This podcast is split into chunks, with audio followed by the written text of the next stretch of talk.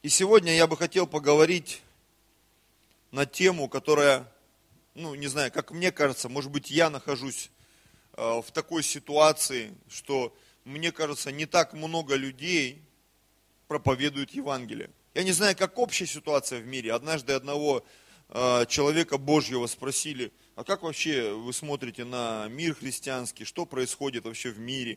Этот э, пастор известный, он сказал, говорит, вы знаете, в мире происходит пробуждение – я так по себе подумал, что это я как бы особо его не замечаю. Когда мы покаялись в 90-х годах, это ощущалось.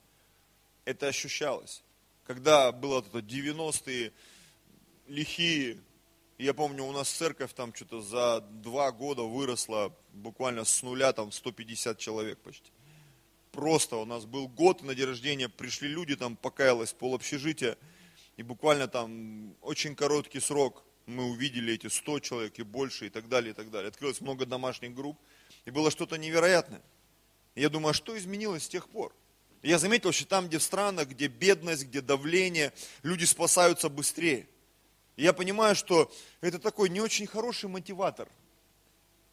Я не думаю, что Бог специально делает ситуацию так сложной, чтобы ты бежал к Нему, потому что наш Бог – это Бог любви.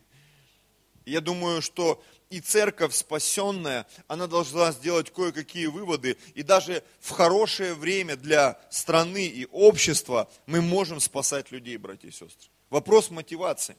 Тема проповеди моей сегодня называется «Ради Евангелия». Ради Евангелия. И первая мысль, которой я хотел бы поделиться – она проистекает из одной книги, которую я прочитал не так давно, на, это, на прошлой неделе, наверное. И эта книга называется «Культура почитания». Написана она одним из служителей церкви Вифиль в Рейдинге, в Америке. И там в течение этой книги описано несколько ситуаций, и две из них таких душещипательных. Там рассказывается о том, что люди, будучи служителями в обоих случаях это были лидеры прославления. В одном это молодежные служители, в другом это такие посвященные лидеры этого служения, большого, серьезного, большой церкви. И все это было связано с грехами сексуального характера.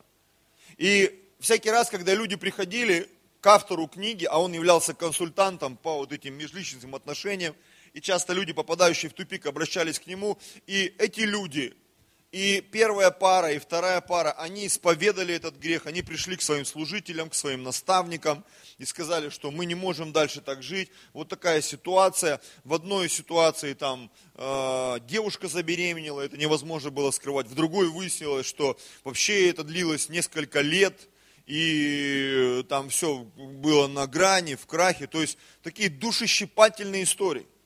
И когда эти люди, исповедавшись перед своими пасторами, священниками, они оказались вот на консультации вот этого человека, он в обоих случаях им задавал один и тот же вопрос. В чем твоя проблема?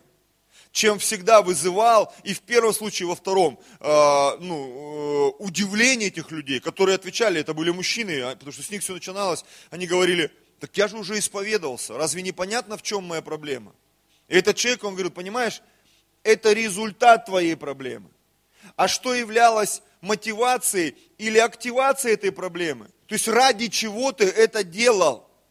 Очень часто мы этот вопрос пропускаем, мы уже как бы видим то, что произошло. Я бедный, я там скупой, я одинокий, я в депрессии, я еще в чем-то, у меня не получается по жизни, вот мне не везет с мужьями, мне не везет с женами, мне не везет с пасторами, с церквями, с работой это всего лишь результат, братья и сестры. Я не могу проповедовать Евангелие, о чем мы сегодня будем говорить. А ради чего тогда ты живешь? Что двигает твоей жизнью? Что является активацией или мотивацией того состояния, в котором ты находишься сейчас. Состояние, в котором ты не готов молиться, не готов проповедовать, не готов жертвовать, не готов вести домашнюю группу, не готов любить свою жену там, или мужа, воспитывать детей, общаться с кем-то. Почему э, очень часто мы включаем такое состояние, знаете, в морозильнике есть заморозка, да, а у нас у некоторых состояние отморозки. Я просто отмораживаюсь. Как помню, в группе кто-то, помните, фотографию выставлял. Человек, который сидит в группе, читает все сообщения, но ничего не говорит. И там такое дерево, из-за дерева какой-то мужик выглядывает. Почему мы не, не, не столь активны? И когда кто-то появляется, у нас новые люди в группе, и начинают там фотки, поздравлять всех с Новым годом, с добрым утром и так далее. Да что такое, что, что он делает? Он радуется и живет. Аллилуйя. И когда кто-то пишет, давайте евангелизировать, мне всегда интересно, что будет в группе. Потому что как только у нас появляются новые люди, это уже на протяжении шести лет – пастор, мы сейчас всех соберем, мы всем отпроповедуем. И я всегда, мне хочется встать на одно колено и хлопать, давай, давай. Аллилуйя. Или когда говорит, пастор, давай вот это сделаем, напишем, объявим. Мне хочется сказать, слушай, я это шесть лет уже говорил, говорю. И даже на меня не реагируют. Ты думаешь, на тебя будут реагировать? Тебе нужно просто начать жить самому. Что-то нужно изменить внутри своей мотивации. Вот с этой мысли я хотел бы начать. Ради чего мы живем? Ради чего мы живем? Какова цель? Какие цели мы преследуем? Очень часто люди, они даже сами не понимают, чего они хотят. Как-то мне довелось общаться с человеком. И он начал задавать мне вопросы. Я ему отвечал. Он говорит, я не это имел в виду. Я говорю, задай по другому вопросу. Он задал вопрос, я ему ответил. Говорит, я не это имел в виду. Минут через 40 нашей беседы я заметил, как он сильно устал. И в какой-то момент, я помню, вернулся такой слегка обескураженный, поделился с супругой. И она иногда, знаете, как пророк в моей жизни, он говорит, ты знаешь, просто ты не сказал ему те слова, которые он хотел услышать. Мы все хотим что-то услышать, оправдание своего бездействия. Почему я такой плохой муж? Почему я такая не какая-то плохая жена, мать, отец? Почему я такой служитель плохой? Мне твои объяснения не подходят. Я хочу такое объяснение, которое бы меня удовлетворило. Почему я не проповедую Евангелие? Почему я не такой успешный? Потому что есть вещи, которые нами двигают, которые нас мотивируют, братья и сестры. Это очень важный момент – который нам с вами необходимо пережить. Марка 8 глава 35 стих. Мой подзаголовок внутренний такой, да, в Библии. Не в Библии, а в проповеди. Я даже, знаете, некоторые пунктики мысли начал обозначать как подзаголовки. Так вот, мотивация предложена Иисусом. Что предложил Иисус как мотивацию? Смотрите. Марка 8 глава 35 стих. Ибо кто хочет душу свою сберечь, тот потеряет ее. А кто потеряет душу свою ради меня и Евангелия, тот сбережет ее. Там еще рядом, чуть выше, чуть ниже написано, ибо можно весь мир завоевать, стать олимпийским чемпионом или нобелевским лауреатом в достижении каких-то научных исследований, или, не знаю, получить э, Оскара за какую-то роль. Можно много чего достичь. Мотивация. Сегодня, когда мы смотрим, блогеров очень многие, да, смотрят, я думаю. Я смотрю много. Мне всегда интересно, чем люди мотивируются. Чем они живут, к чему они стремятся, чего они хотят. Что ими движет? Ради чего они все это делают или не делают? Иисус предложил вот такую мотивацию – если ты хочешь, ты можешь свою жизнь потратить на меня и Евангелие. Как вам такая мотивация? Для многих людей, для определенного количества, я поправлюсь, людей и христиан в частности, это вообще в принципе не является жизненно важным ресурсом или действием. Что за бред? А что я буду есть, а во что я буду одеваться, а мне замуж хочется, а мне жениться, а детей рожать а вообще я вот не отдыхал давно или не отдыхала. Скажешь, почему ты это говоришь? Потому что время от времени я это слышу или вижу в нашей жизни. А мне уже далеко не 18, и уже хочется как-то и пожить, и что-то сделать. И я чувствую, что жизнь пролетает мимо. И нами движет порой очень странная мотивация. Согласитесь. Опять хочу вернуться в книгу «Культура почитания».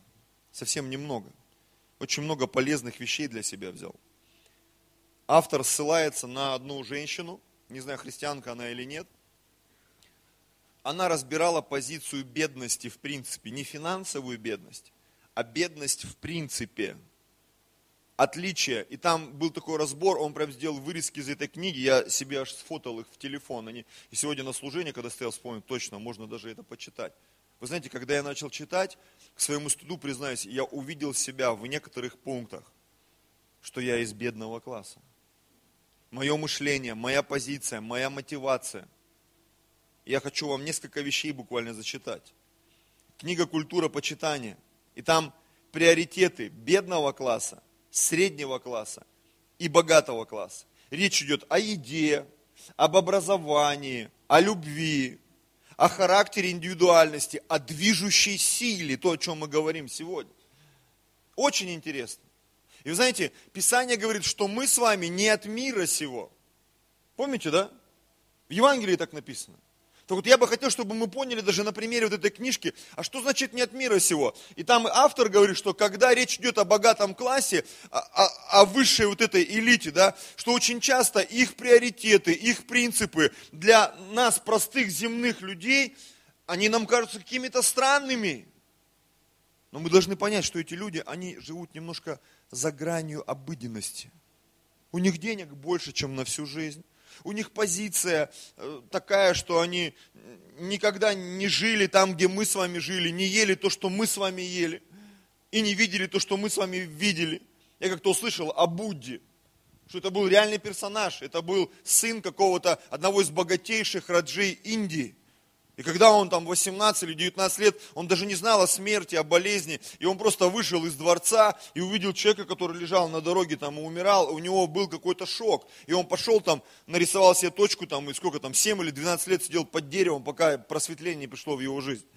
Ну это так, я просто сокращенную историю вам по Хакават-гиту рассказываю, как зародился буддизм.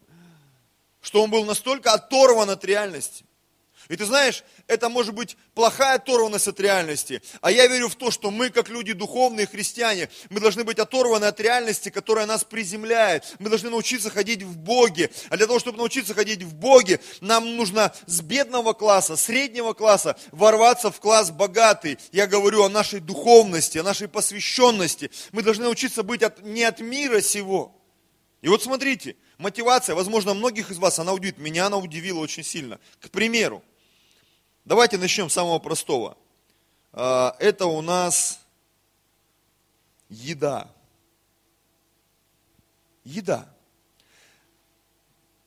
Бедный класс. Наиболее важно количество. 100 пачек лапши. 10 килограмм хлеба. По 15 рублей скидка. Я вспоминаю время в моей жизни, когда я, я вот так двигался. Ты ходишь и высматриваешь скидки, тебя даже порой не интересует, что это за продукт. Что там просто Е, Е, Е, Е, Е, Е12, Е18, Е230, Е, Е. Помнишь, бременские музыканты были, там осел был такой, он все, Е, Е пел. И ты набрал, поел, и ты непонятно, чего ты поел, что это, это вообще каша или не каша, или, или это просто какие-то пластиковые штуки, которые попали в твой желудок. Еда для бедных важно количество, для среднего класса наиболее важно качество. Ну, здесь мы многие согласимся, ну да, я тоже качество, слава Богу, я средний класс. Я сейчас тебе прочитаю про богатый, это тебя удивит невероятно. Невероятно просто. Богатый класс – знаете, что наиболее важно? Вообще не количество, не качество. Более важно то, что к еде вообще никакого отношения по сути не имеет. Знаете, что важно? Сервировка. Представь себе. Я думаю, у какого-то определенного количества людей в зале какая странная мотивация. Еще раз хочу сказать, эти люди, они не от мира сего. Они могут себе позволить все, что хочешь есть. Они могут позволить себе есть черную икру или попросить кого-то наковырять глаз рыбьих вместо черной икры и тоже есть, кому нравится. Заплатить за это. Мотивация. Совершенно другая мотивация. Любовь. Это меня тоже, ну, скажем так, удивило. У бедного класса она обусловлена симпатией. Ну, как бы нормально, как и должно быть. Ну, согласитесь. Ты мне нравишься, я тебе нравлюсь. с милым и в шалаше рай, и в лесу, и в драных штанах, какая разница? У среднего класса она обусловлена достижениями. Я как-то недавно в Ютубе смотрел опрос в Москве, девушек спрашивали, а сколько человек должен зарабатывать, чтобы вы как-то с ним строили отношения, рожали ему детей. Ну там были там слишком заниженные, 30-50 тысяч там и так далее. Были завышенные за миллион, но подавляющее большинство 300-400 тысяч в месяц. И когда спрашивали, а почему? Говорят, ну а как рожать, а что есть, а где спать, а где жить? И я к своему стыду, я соглашался с тем, что говорили эти девушки. И я понимаю, это уже мышление не просто какой-то продуманной девицы, это нормальное желание женщины быть любимой, рожать и не париться вообще, что мы будем есть, где мы будем спать. Средний класс. Аллилуйя. И многие мужчины, я, может быть, в том числе, ощущая себя нищебродом, сказал, да это вообще никогда на ней не женюсь, что это за такое? Ради денег. Любовь. Аллилуйя. Я помню, пастор Алексей сказал, говорит, что брак в Боге должен быть по расчету. И многие религиозные мозги, они начали трещать. Что за фигня, это что за лжеучение? Это не лжеучение, это счастье на всю оставшуюся жизнь, братья и сестры. Потому что любовь, она закончится, когда пойдет дождь, и в шалаше будет вот так по колено навоза. Ты скажешь, ё-моё. У богатых любовь, да, обусловлена социальным статусом и связями. Я понимаю, это вообще у среднего, я же говорю, достижениями. То есть высший класс, богатый класс, это, это нам кажется странное что-то. Ну согласитесь. Вот у меня такая реакция была, когда я читал. Думаю, я даже не понимаю, о чем речь. Даже не понимаю, о чем речь. Смотрите, образование это вообще выстрел в контрольный в голову. Это вот в тему, в тему проповеди. Смотрите, у бедного класса образование ценится как нечто абстрактное, а не как реальность. Представь себе, зачем образование? Надо идти работать. Для чего оно нужно вообще? А оно необходимо, братья и сестры. Когда мы приходим в церковь, нам Бог все даст, скинет. Нет, тебе нужно учиться. Пройти библейскую школу, курсы, читать Библию, читать книги, слушать проповеди – развиваться как духовное образование нужно везде, и в церкви, и не в церкви, чтобы здесь прославлять Господа на самом деле. Заниматься голосом, вокалом, изучать инструменты, ноты, слушать разную музыку. Как проповедник, я понимаю, мне нужно развиваться, поэтому я много читаю, смотрю. Это уже за 20 лет так развилось. Я понимаю, мне нужно развиваться. Я могу вам классическую проповедь проповедовать где будут три иллюстрации, э, библейская, социальная и личная, где будет момент запить, когда, где будет мясо, шашлык, начало, конец, ключевая мысль. Я могу вам проповедовать тематическую проповедь, взять какую-то историю из пяти стихов и ее просто разложить вам. Почему? Я этому учился, братья и сестры. Нас учили, как должно все подходить к молитве, как должно быть помазание. Это не просто я, знаете, вот в духе Вадимы. Есть вещи, которым я учился как по нотам, я тренировался, готовился. Да, сегодня многие вещи, они получаются и выглядят легко, как импровизация, но внутри меня сидит определенный момент, который называется образование. Что там, вышел на улицу и попроповедовал, не пойму, почему все разбегаются. Потому что нужно знать, как проповедовать. Этому нужно учиться. Вот у меня ячейка развалилась. Нужно учиться тому, как вести домашнюю группу. Мы должны стремиться к тому, чтобы развиваться, братья и сестры. Бедный класс. Образование ценится как нечто абстрактное. Средний класс имеет решающее значение для продвижения по, службе, по служебной лестнице и зарабатывания денег. Вот это все выглядит так меркантильно.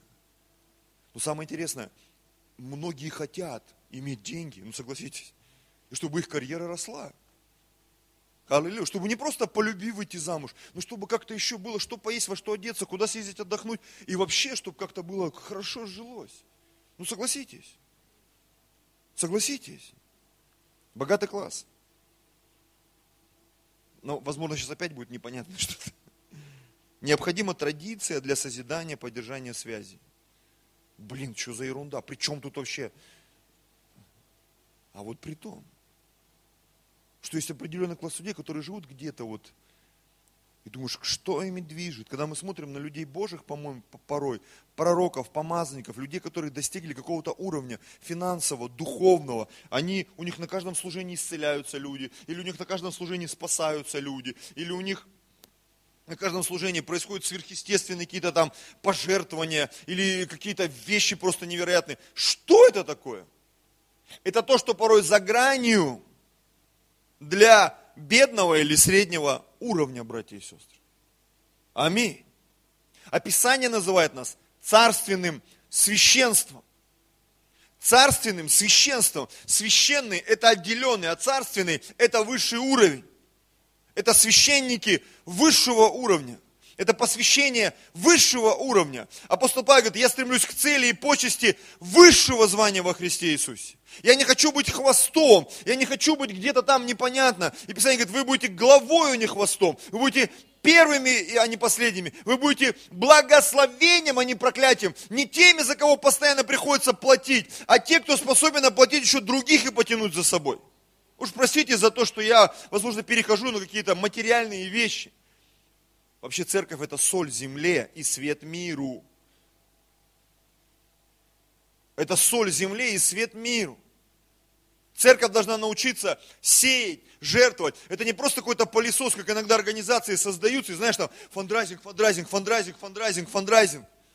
И церковь как пылесос, фандрайзинг, везде надо, вот все это подтянуть. Церковь должна быть источником благословения, финансовым, духовным, душевным. А многие церкви из ребцентров, знаешь, фандрайзинг такой. Пылесос фандрайзинга. Это странно. Я никого не осуждаю. Я просто э, свое субъективное мнение высвобождаю, как проповедник, как священник. Для меня это странно порой. На самом деле. Последняя движущая сила, и пойдем дальше. У бедных движущей силой является выживание – знаешь, когда человек работает ради желудка, надо что-то есть, пойду работать. Надо где-то спать, надо идти работать. За хостел-то надо платить. За лапшу-то надо платить. За ботинки-то надо платить. Каблук отвалился. Халилюя.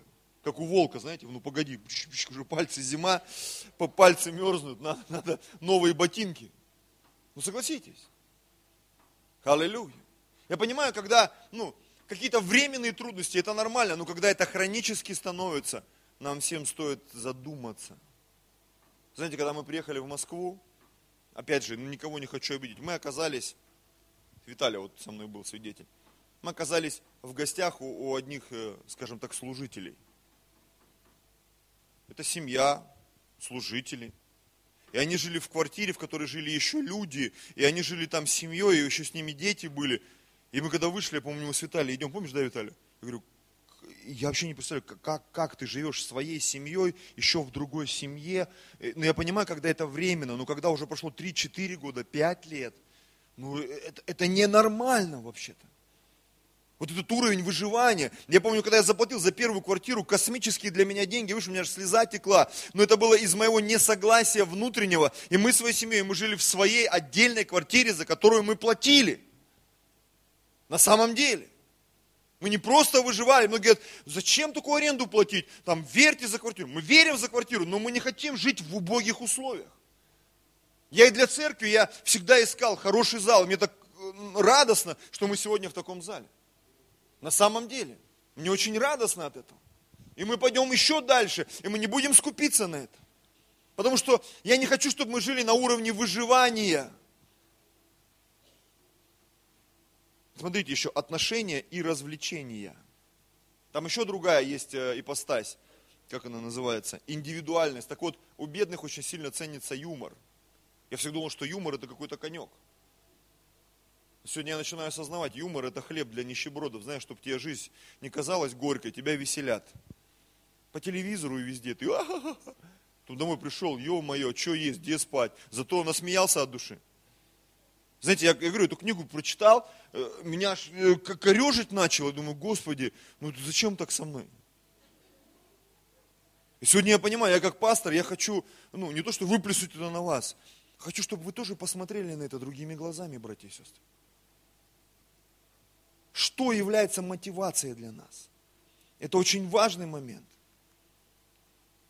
У, у, а, развлечение, да. У среднего класса движущей силой является работа и достижение. Чего ты достиг? Если мы перенесем это на тему нашей проповеди, сколько людей спаслось? Сколько людей в твоей домашней группе вообще? Какой ты уровень, как много ты молишься, как много ты читаешь, развиваешься. Вообще, твоя духовная жизнь, она меняется, нет. Чего ты достиг? Чего ты достиг? Но я пока плыву, слава Богу, не колюсь. Но это не достижение. Я помню, читал одну из своих первых книг «Отношения мужчины и женщины», и там а, характеристика мужчины раскрылась. Мне было так стыдно вообще это видеть. Он говорит, что очень часто мужчины, а, они когда чего-то желают, на подсознательном уровне им кажется, что они это сделали. И когда жена там или девушка говорит, ну где? Он говорит, ну я же хотел. Так ты ничего не сделал. Ну и они обижаются искренне. Ну я хотел. Ну толку от того, что ты хотел. Ты же ничего не сделал. Не, я думал, я помышлял. Я раз... Ты ничего не сделал. Ничего. Где? Где? Покажи. И там один этот э, гангор такой есть, он учит о, о семье, когда мужчина вынес мусор или сходил э, в магазин, это тысяча баллов, для женщины это пиу, один балл. Я прибрался, это, это 500 баллов, это пиу, это один балл. У мужчин тоже там свои критерии есть. Поэтому достижение, достижение, достижение. Движущая сила, работа и достижение у богатых, ну опять из области фантастики, мистики, финансовые, политические, социальные связи. Я думаю, в голове, как у меня, да, у кого-то, что за бред? Нет, это не бред, просто эти люди, они немножко в другой реальности живут. А теперь к нашим баранам давайте вернемся. Проповедь Евангелия. Великое поручение Иисуса Христа. Реакция подобная, да? Что за бред? Работать надо. Жизнь, отдыхать, халилюя, квартиры, машины, картонки, маленькие собачонки. Столько всего. Москва, тут выживать надо. Халилюя. Тут всем тяжело. И приезжим, и сибирякам, всем. И из-за границы, кто приехал, издалека. Всем тяжело. Надо выживать. Надо как-то вот себя повеселить. Надо как-то вот себя замотивировать. Люди живут вообще другими критериями. Аллилуйя. Марка 10 глава с 29 стиха. Я назвал под заголовок «Результаты мотивации, предложенной Иисусом». Там была мотивация ради меня Евангелия. Ради меня и Евангелия. В Марка 8 главе. Кто потеряет душу свою ради меня и Евангелия, тот сбережет ее. Ну а зачем мне душа? если так плохо живется, пожалуйста, Господь даже об этом позаботился. Марка 10, 10, 28. И начал Петр говорить ему, вот мы оставили все и последовали за тобой. Последовали за тобой. Знаете, жизнь в Боге – это следовать за Иисусом, делать то, что делал Он, идти туда, куда ходил Он. Он сказал, верующий в меня, дело, которое я творю, и Он сотворит. Иисус все три года служения проповедовал, братья и сестры. Иисус сказал в ответ Петру и всем, истинно говорю вам, нет никого, кто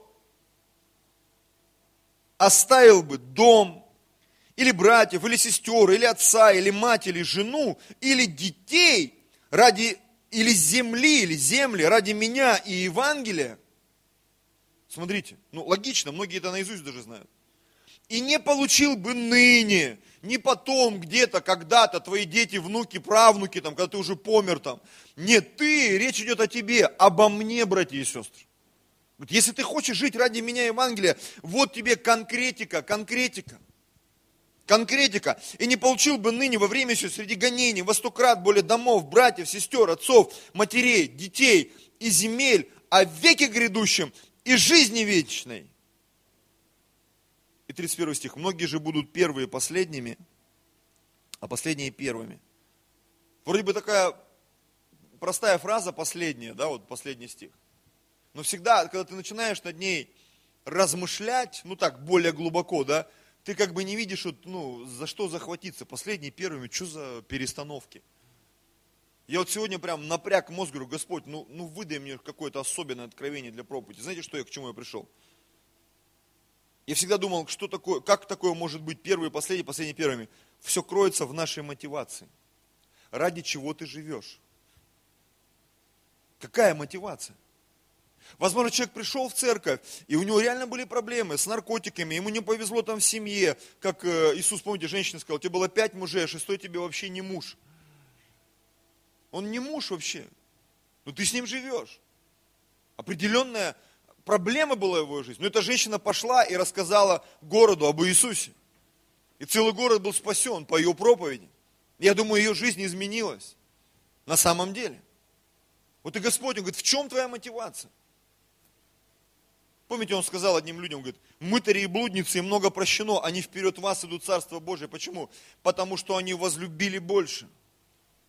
Не всегда нужно потерять много, чтобы возлюбить больше. Это, это не принцип, знаешь, вот ты мало страдал, поэтому ты мало любишь. Дело не в этом, это наше решение, это наша мотивация, братья и сестры. Кому мы хотим проповедовать, как мы хотим служить, чего мы хотим в Боге добиться. И люди, которые платят эту цену, они поднимаются очень высоко.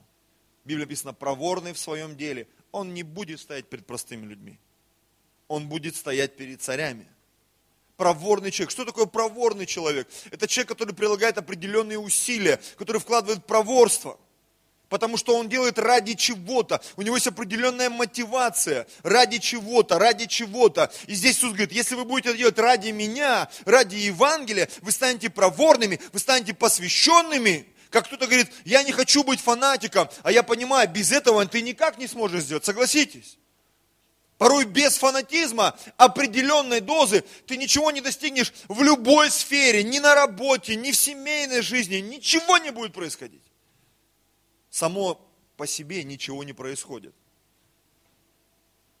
Происходит в обратную сторону. Я помню, фильм был, я смотрел, Гитлер. И он начинается с высказывания какого-то немецкого деятеля. По-моему, Эдмунд Берк его звали, если я не ошибаюсь. И фраза коронная, он говорит, для того, чтобы зло начало преуспевать и владычествовать, нужно просто, чтобы добрые люди ничего не делали. Вот и все. Отсутствие мотивации приводит к тому, что чья-то мотивация начинает побеждать. Твою мотивацию чье-то усердие начинает преодолевать твое усердие. Я помню, очень давно пастор Алексей в мой разум, я услышал на библейке, он такую мысль посетил, и я с ней согласен до сих пор. Он говорит, когда встречаются два человека, праведник и грешник, если грешник в своей греховности, он более посвященный, более мотивированный, чем праведник в своей праведности, грешник его задавит своей логикой, своими методами, мышлением, целеустремленностью – ну согласитесь. Согласитесь. На Земле есть две самых крупных религии. Две самых крупных. И вот вторая религия, там люди молятся пять раз в день. А сколько мы, христиане, молимся? Причем я вижу, э, в аэропортах даже есть комнаты, и там почему-то не крест нарисован, а полумесяц. И там прям написано, вы можете зайти, помолиться там и так далее. Я не видел комнат с крестом в аэропортах. Если вы походите по аэропортам, Шереметьево, Домодедово, вы увидите эти комнаты. Они там есть. Я не какую-то там вражду э, э, сейчас, ну, межрелигиозную, но меня удивляет, почему у них есть, а у нас нет. Это странно, согласитесь? Это странно.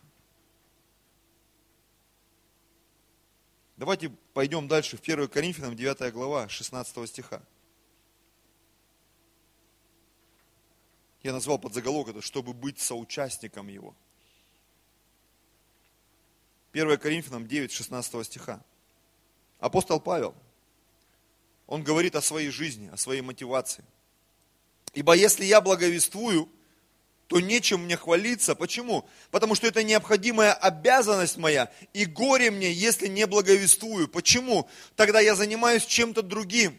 И он такой подводит резюме неутешительное. Мое время впустую, потому что сам Иисус сказал, кто со мной не собирает, тот что делает? Все знают это. Как бы это банально не звучало, как бы это не резало слух, сердце, как бы это не душило нас, как иногда говорят, когда мы, знаешь, говорим о каких-то вещах, люди говорят, да ты меня просто вот к стенке вот этими словами представляешь. А тебе не надо представляться, просто поменяй свою мотивацию. Смотрите, ибо если делаю это добровольно, то буду иметь награду. У меня есть мотивация, я делаю это, я буду иметь награду. А если не добровольно, то исполняет только веренное мне служение. Мы, мы об этом чуть попозже поговорим. Когда мы исполняем только веренное свое служение. Мы немножко поговорим в заключении о любительском уровне. Любительский уровень. Очень часто мы, знаешь так, в своей посредственности исполняем любительский уровень. Но по отношению к нам, мы так не любим любительский уровень, согласитесь, многие из нас.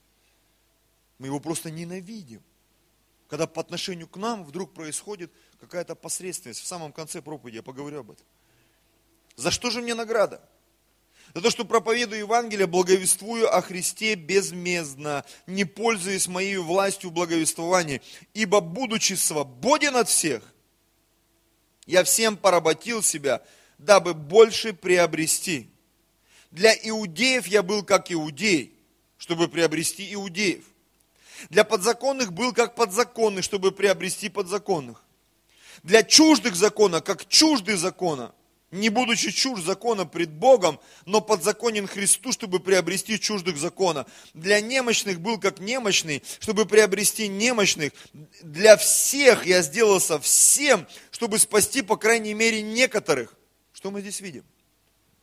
Мы видим, что в жизни этого человека была определенная мотивация – и так вот, если все упростить, ему вообще было без разницы, кому проповедовать.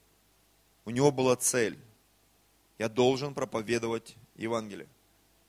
Для подзаконных не вопрос. Как подзаконным станем? Оденемся, причешемся, отпустим волосы, усы, бороду, все, что нужно. Оденем длинные юбки, э, э, оденем без короткого рукава, галстук снимем, чтобы ват не показывал, там, Библию ниже кафедры не будем опускать. Не вопрос. Если есть какие-то вещи, которые они позволят мне достигнуть людей, я готов это сделать. Если мясо человек притыкается, я не буду есть мясо, чтобы спасти этого человека. Ты скажешь, ну это, наверное, лицемерие. А чего ты хочешь добиться? Чтобы люди были спасены, чтобы достичь кого-то. У тебя есть мотивация. Я вспоминаю одну историю из 90-х. Интервью брали у одного э, картежного шулера. Он говорит, я вышел на одного клиента, у которого я выиграл э, в рублях советских, там несколько десятков тысяч или даже там больше сотни тысяч рублей. И когда, говорит, я выиграл, я понял, что он азартный человек, и я могу с ним сыграть еще раз. Знаете, на что он пошел? В Советском Союзе этот человек, аферист, карточный шулер, говорит, я сделал пластическую операцию, чтобы с ним сыграть еще раз. Представь себе. Чтобы с ним сыграть еще раз, и еще у него там несколько десятков тысяч рублей выиграть и обеспечить свою жизнь на долгие годы. Он не знал, что 90-е годы будут, что рубль обвалится но у него была определенная мотивация, братья и сестры, чтобы достичь определенной цели. И вот Павел пишет, я для всех сделал совсем, чтобы спасти, по крайней мере, некоторых. И вот смотрите, 23 стих. Сие же делаю, сие же делаю для Евангелия, чтобы быть соучастником его.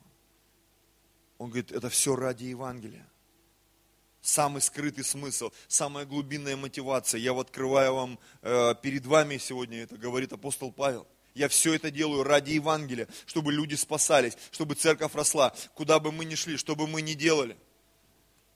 И рано или поздно, сталкиваясь в метро с кем-то, с человеком, если внутри тебя сидит эта мысль, у меня есть цель, ради чего я живу, чтобы спасать людей.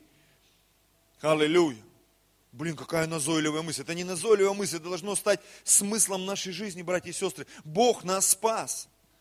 И знаете, когда это станет смыслом нашей жизни, вокруг этого смысла будет обеспечение. Бог будет стараться делать все, чтобы ты ни в чем не нуждался, чтобы ты проповедовал, чтобы ты как духовный пылесос, притягивающий души, чтобы ты никогда не ломался, чтобы у тебя все было смазано, намазано, помазано, чтобы ты работал и пылесосил, аллилуйя, этот город во имя Иисуса, для Иисуса. Это так, братья и сестры. Бог заинтересован в делателях. Почему Иисус сказал, молите Господина жатвы, чтобы выслал делателей на жатву. Когда Бог нас высылает, Он нас обеспечивает. Он уже сказал об этом чуть выше. Нет ни одного, кто оставил бы ради меня Евангелие и не получил бы сегодня, во время гонений, во время гонений. Я помню, был такой муж Божий, Смит Вигглсворт. У него было отступление, он покаялся в детстве, и потом 30 или 40 лет вообще не ходил в церковь и покаялся то ли в 40, то ли в 50.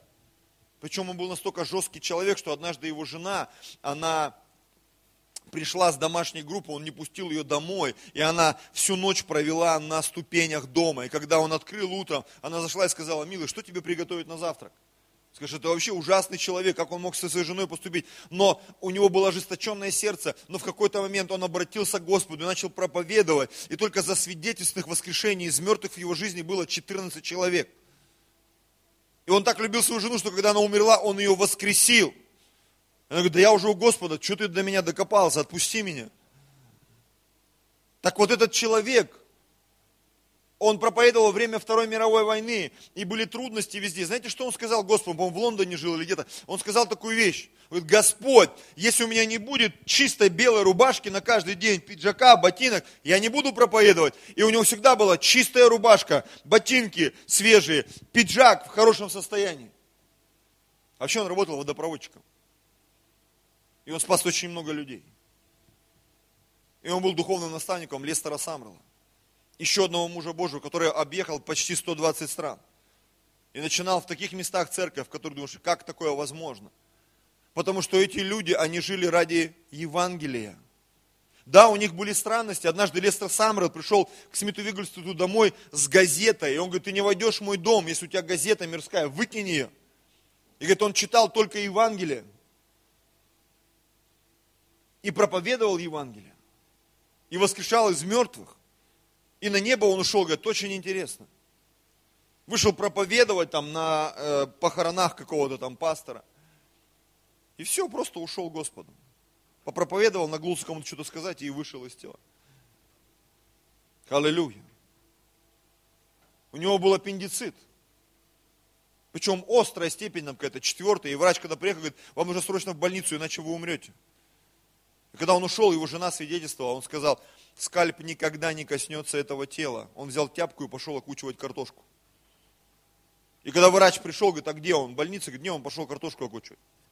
Говорит, он походу мертвый, надо бежать на поле. А он исцелился полностью. У него там камни из почек выходили.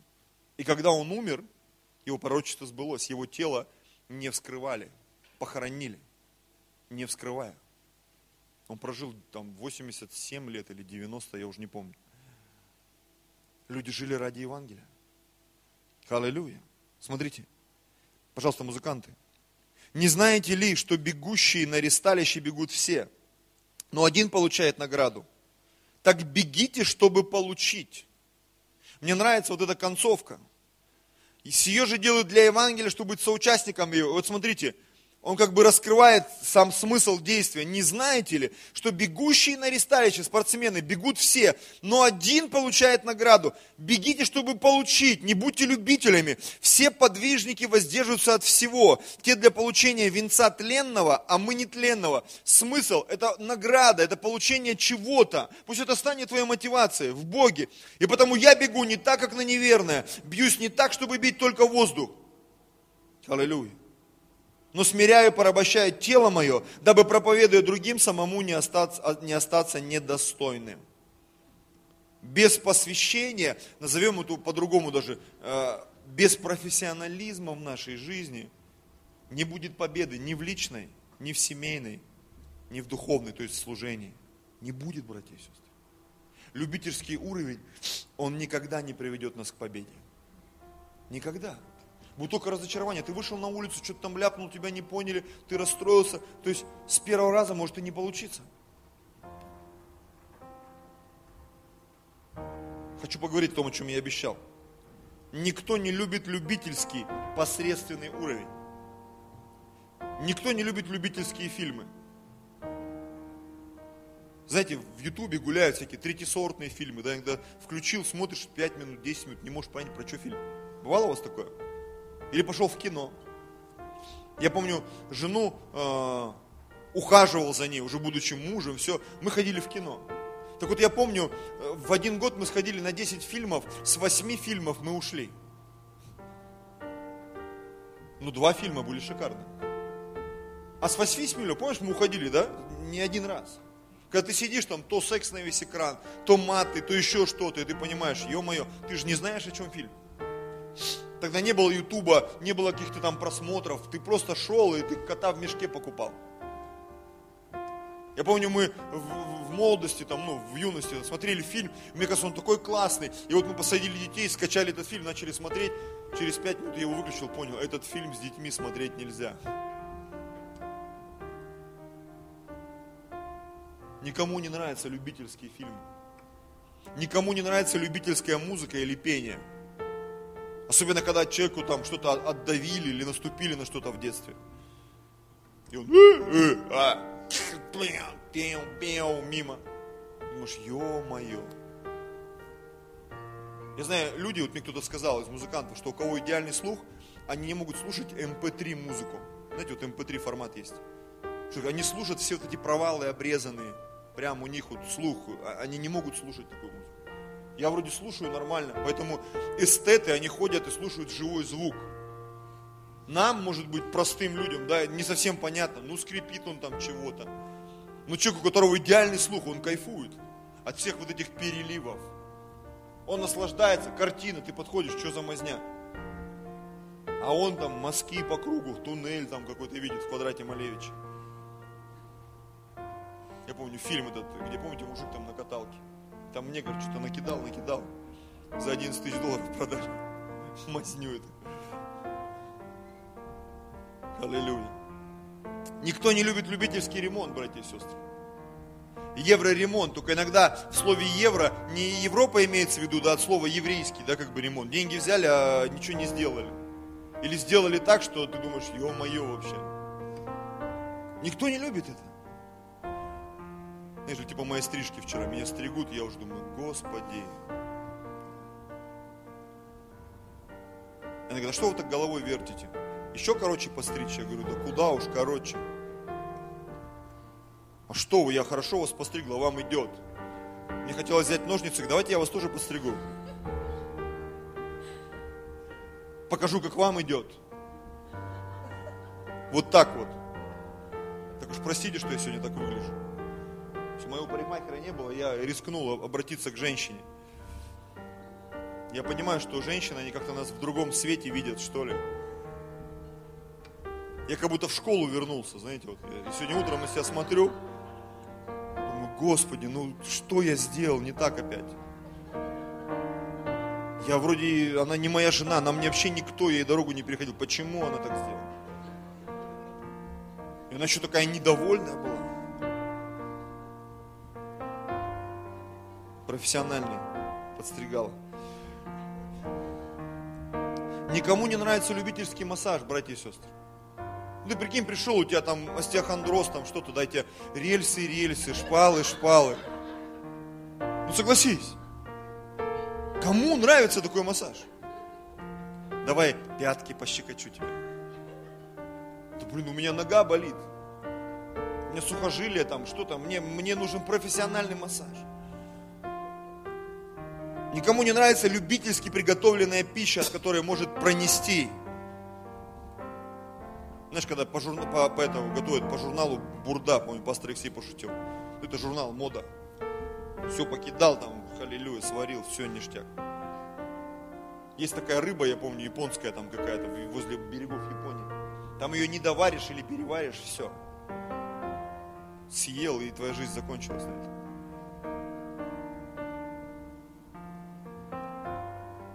Никому не нравится любительский, простите, секс в семейных отношениях. Или общение на отвали. Никому не нравится. Но когда люди приходят в церковь, приходят на служение, а они чего-то ожидают, согласись, мы ожидаем, что здесь будет открытое небо, что пастор, он будет, говоря, попадать в сердце в твое, а не просто там что-то наговорил, наговорил, наговорил, наговорил, что наговорил, о чем проповедь была, о Боге, а конкретно, да кто его знает. Такие проповеди ведь есть, согласитесь. Ты сидишь, ты пытаешься поймать какую-то логику, мысль, смысл. Думаешь, ну, наверное, просто у него пророческое помазание. Пророки, они же всегда непонятны. Знаете, я не верю в таких пророков. Я верю в то, что пророческое служение как раз это служение, которое бьет не в бровь, а в глаз, в сердце попадает. А когда какая-то чушь со сцены там летит, и ты, ни слов тебе не попадает, это не моя проблема порой. Что иногда, ну это просто ты э, не молился, ты не подготовился. Извините, я пришел, я хочу профессионального обслуживания. На самом деле. В церкви, в жизни, в парикмахерской, в, не знаю, там, в кафе, в магазине. Мне хочется, нам всем хочется комфорта, согласись. Мы все стремимся к этому. Но сами почему-то склоняемся к тому, чтобы все сделать на любительском уровне. Жене, мужу, детям, в церкви. Аллилуйя. Я даже иногда обращаю внимание, вот мы приехали, когда с Сибири, Бог нас начал ломать. Я говорю, вы знаете, вообще-то надо чаевые давать. Чаевые зачем? Ну как тебе человек служил? Да он так послужил, все равно он какую-то работу уже сделал.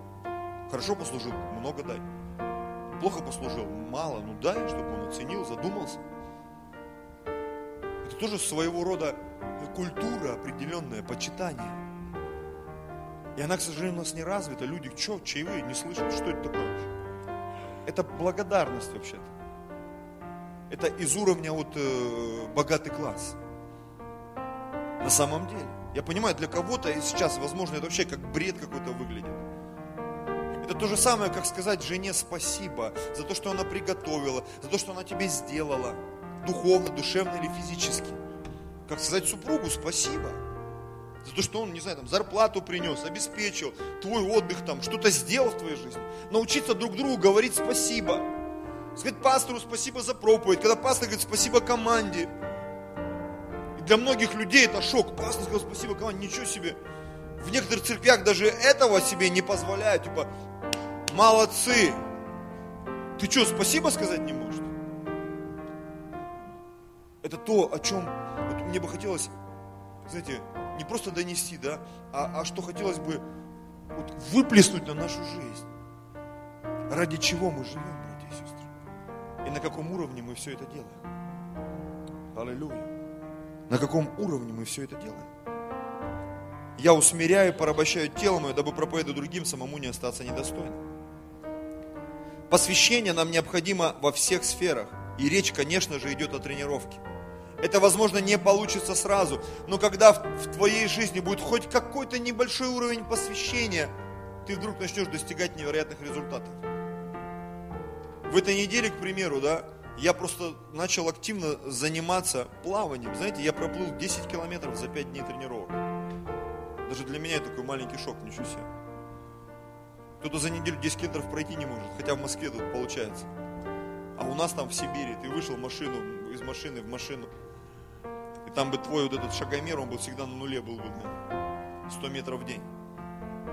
Я думаю, ничего себе, я 10 километров плыву. То есть это если я буду ходить 4 недели подряд в таком режиме, я за месяц проплыву, не пройду, проплыву 40 километров, марафон. Я тут взялся за английский. Знаете, каждый день, полчаса утром, полчаса вечером. И вчера, позавчера у меня что-то там переключилось. Я аж побежал там к дочке, говорю, прикинь, я начал врубаться вообще. Будущее, прошедшее, настоящее. Было, есть вопрос, там, отрицание, утверждение. Я понимаю. Знаешь, у меня как крылья выросли. Заработало. И у меня появилось еще больше мотивации двигаться дальше. Точно так же с проповедью Евангелия, с молитвой, с жертвами. Бог говорит, испытай, постарайся, ты увидишь этот результат. Аллилуйя. Мы как бы с Людмилой говорю, давай, мы давно не делали посещений. И за эту неделю, вот за мы были в пяти семьях, но одна там встреча сорвалась, не, не по нашей вине. Я вдруг понял, это возможно. Быть с людьми, молиться за людей, посещать людей, проповедовать людей. Ради чего ты живешь? Какова твоя мотивация? Это очень важный момент, братья и сестры. Над чем стоит задуматься. И когда ты начнешь это делать, ты вдруг поймешь, слушай, это, это не просто, знаешь, как вот купить торт раз в месяц, да, а это ежедневное наслаждение. Тренировкой, общением, проповедью Евангелия. И каждое воскресенье будут спасаться люди. Мы это увидим, братья и сестры. Если мы начнем регулярно проповедовать Евангелие, начнем регулярно молиться, регулярно поститься, делать что-то регулярно в своей жизни ради Него и Евангелия Его, мы увидим результат. Это будет доставлять нам наслаждение. Давайте склоним голову свою. Драгоценный Господь.